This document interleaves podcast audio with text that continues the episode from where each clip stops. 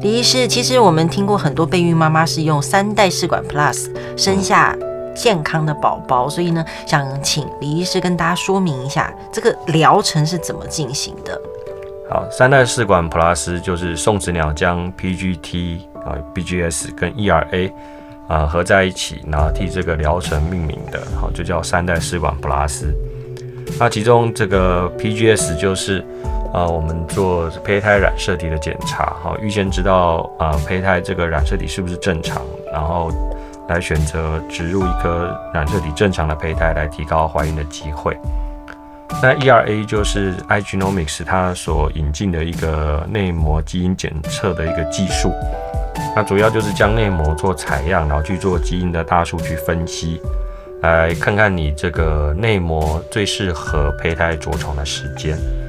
那我们将这个 PGS 加上 ERA，所以叫做三代试管 Plus 哈。那像这样子，我们自己内部的统计，我们植入一个胚胎，那怀孕的机会就可以到八十 percent 以上。嗯。但是，呃，在刚刚你讲那个 iGenomics，就是台湾爱捷龙哦，它开设分公司之前，其实宋子鸟就已经有提出了这个所谓的三代试管 Plus 的概念，就是 PGS 加 ERA。刚开始是怎么会想要引进这 ERA 这个技术呢？是因为在刚开始送子鸟在还没有 ERA 的时候，我们就有一个三代试管哦，所以三代试管就是做这个 PGS。嗯，那我们发现很多妈咪她在植入这个染色体正常的胚胎多次，哈，比如说两次或三次，都还没有着床，那我们就会很好奇，那这个到底发生了什么事情？因为我们统计就是植入一颗怀孕会七十趴嘛，那理论上你第二次再植入，第一次没怀孕，第二次再植入，理论上应该会中，那为什么没中呢？那我们就觉得很好奇，哈，所以当时这个 iGenomX 在西班牙，哈，有一个教授。他就针对这个内膜着床的时间去做所谓的基因的研究，那他就发现说，其实有些妈咪她的子宫内膜受到黄体素的刺激的熟成的时间会需要比较长一点，嗯，哦，就很像我们的牛排啊，哈，不是每一块都呃五分钟就会熟，嗯，所以有些要久一点才会熟，哈，所以说就是所谓的 ERA 的时间要延后，哈，胚胎着床的时间要延后，植入时间要延后。它最常见就是延后一天哈，就是所谓的 ERA 一百四十四哈，就是内膜着床的时间的偏移 ERA 一四四。那一般正常的呢？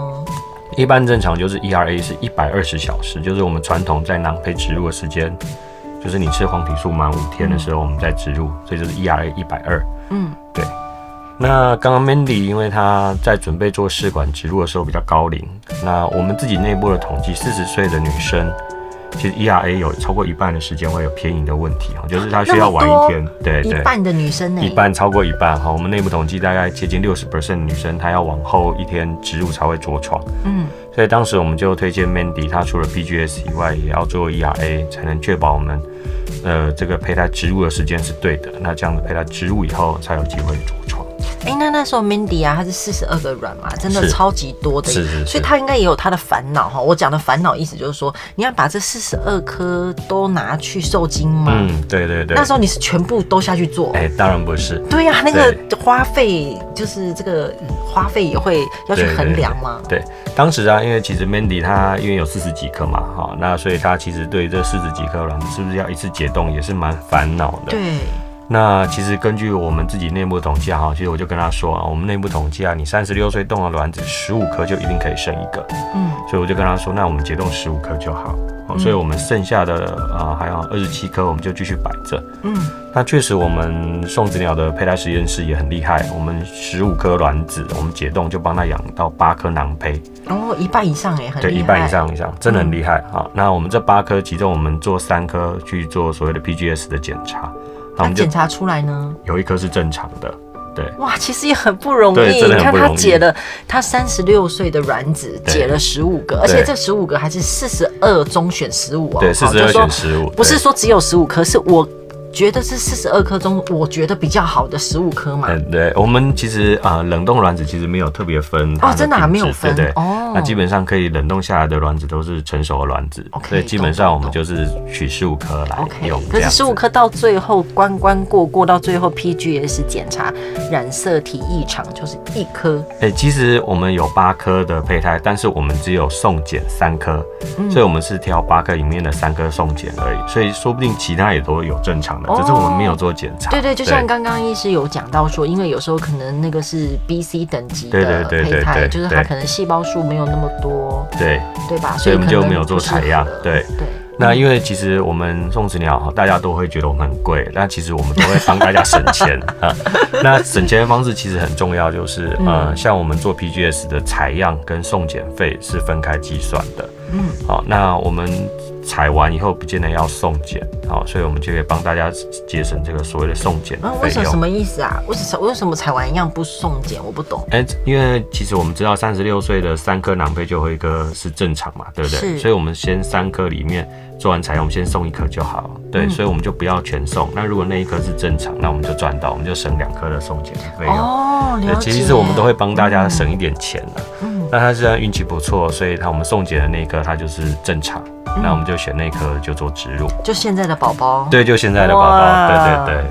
那呃，PGS、啊，就做完以后，主要是针对胚胎的本身。对。那 ERA 呢，就是主要是看这个子宫内膜，对，就看它的什么时候摆进去才是最对的时间。对对对，因为我们在呃错误的时间摆对的胚胎，其实它也没有机会着床。嗯。所以要在对的时间。对的内膜，对的时间，那植入一颗对的胚胎，才有机会怀孕。哎、就是，那的概念。那我想问一下，那因为三代试管普拉斯，它一定是贵于传统试管嘛？啊，当然一定会。对，因为它又多比较多的检查。对，对对。那什么样状态下你会去建议呃怎么样的勇气妈咪她去做这样子的疗程？是。呃，一般来说会选择三代试管普拉斯的妈咪，她通常呃有几个条件啊，或者是几个想法哈。啊、呃，有些妈咪她虽然年轻哈，但是她可能说，我今年三十四岁了，我明年就高龄，而且我想生三个，好，那她就可能会选择三代试管 Plus，，因为怀孕率比较高，嗯，所以她可以赶快生完大宝，然后二宝、三宝就可以一起生，嗯。那有些妈咪她是在外面做过试管失败很多次了哦，那她不清楚为什么原因失败，所以她就来到我们这里。那当然我们就按部就班帮她做一些检查。那其实有些妈咪会发现说她是夫妻染色体有异常，所以你一定要借由 PGS 这个技术来去看胚胎染色体是不是正常。是。对。那有些妈咪她是在外面已经植入过染色体正常胚胎，那为什么都没有着床？那 ERA 这个检查就有机会帮助到她。那我们的经验其实很多，在外面植入时，呃，没有生下来，很多都是 ERA 异常结果造成的。啊、嗯，就是，呃，它有些是要往前半天，有些是要往后一天。嗯、那我们确定时间以后，其实我们植入就可以有机会可以成功。嗯，那也有这一题我都不知道怎么问了。那有做过三代试管普拉斯，呃，没有办法顺利怀孕的妈咪吗？就是我本人啊，哈，我本人其中一个啦。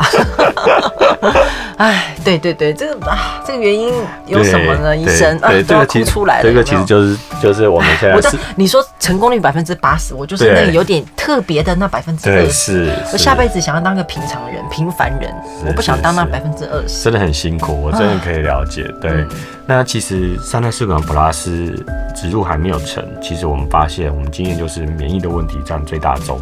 嗯，那为什么我们会这样推论呢？因为我们已经排除了。我们已经排除了胚胎的问题、内膜问题。那胚胎着床为什么会没中？一定是潜在的问题。那这个大部分潜在的问题就是免疫的问题。是。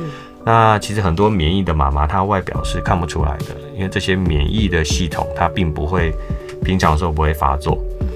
但是当一个胚胎进到妈妈的肚子里，就到子宫的时候呢，因为胚胎虽然是个外来物哈，有先生的另外一半的啊、呃、基因。嗯，那它就会把它视为外来物，那可能免疫系统就被启动，然后就会攻击这个胚胎，导致可能着床，但是着床不顺利就流产。嗯，好，所以这些免疫妈妈就相对来讲就会需要去做一些免疫的疗程。那我觉得三代试管 plus 对我们现在这个试管婴儿这些勇气妈咪、想孕妈咪最好的地方就是，我们可以很早就可以排除胚胎的问题或者内膜问题，我们可以尽快进到一个比较难的阶段啊，就是一些免疫问题。嗯，我们才不会一直在那个前面这些。呃，一直打转，然后一直花钱，一直做，一直做，就是哎、欸，那下次又再一样取取完，然后就一样培养，然后就放进去，对对对，就把自己的母体当做人体实验，对，就当人体试验，对，其实这样也不太好，是，对，所以我们呃做三代试管普拉斯，如果未成，还是会有未成的个案，哈，那像这样未成个案，我们就会针对免疫系统去做一些比较详细的检查，然后。如果有异常，我们就会帮他安排进阶的免疫的治疗，嗯、那几乎都会成，因为我们就把这些事情都把它做对了，那就会生下来。是啊，是啊，因为我自己应该也是比较属于这一块的，嗯、那当然会比较辛苦一点。比较辛苦。那除了生殖医学的这些医生以外，嗯、那可能另外还是要跟。免疫风湿科的医生互相做搭配，是是是，嗯，就跑医院要跑的比较勤啊，哈，对对对，辛苦了 辛苦了，不会不会，好，那至少呢有这个疗程可以给所有的勇气妈咪们，对，就是呃多一点的检查，然后可以用，希望可以用最短的时间，然后次数最快，最好大家都是一次就成功，没错，对，当然是我们的希望啊，不过。有时候就是真的遇到一些困难或呃一些不顺利的地方，那其实，在送子鸟我们最大好处就是我们每一关都有做记录，那、嗯、我们会帮你分析这一次到底呃没有成的原因，那我们下一次就可以有机会可以做得更好。嗯，音乐是由 Kevin MacLeod 提供，大家可以上 incompetech.com 下载。